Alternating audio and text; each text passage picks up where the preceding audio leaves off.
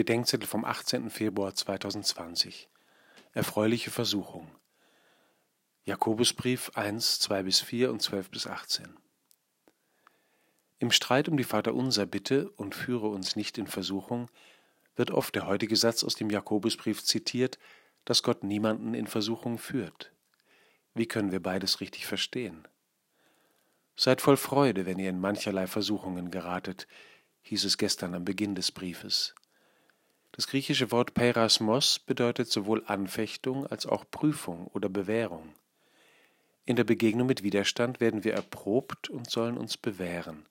So werden wir im Umgang mit der wirklichen Welt in der Geduld und der Kraft zum Guten wachsen.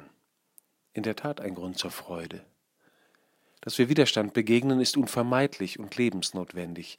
Schwerkraft zum Beispiel ist ein Widerstand, der mir allmorgendlich zur Versuchung wird.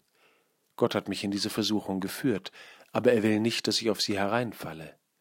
Ähnliches gilt für verlockend böse Ansinnen, die mir unvermeidlich begegnen. Gott versucht uns nicht. Er will nicht, dass wir fallen, aber er führt uns dauernd auf Wegen, auf denen wir versucht werden. Und im Einüben von Widerstand sollen wir wachsen in allem Guten. Gott, du führst mich auf Wegen mit Prüfungen, Bewährungen und Versuchungen. Auf ihnen erkenne ich meine Schwächen und Stärken. Auf ihnen werde ich geübt im geistlichen Kampf. Auf ihnen wachse ich an dem, was du mir zumutest. Du verantwortest alles, was mir begegnet. Lass mich nicht dahin kommen, wo der Versucher Macht über mich gewinnt.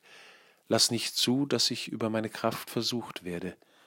Und wenn es sich vermeiden lässt, führe mich nicht in Versuchung. Amen.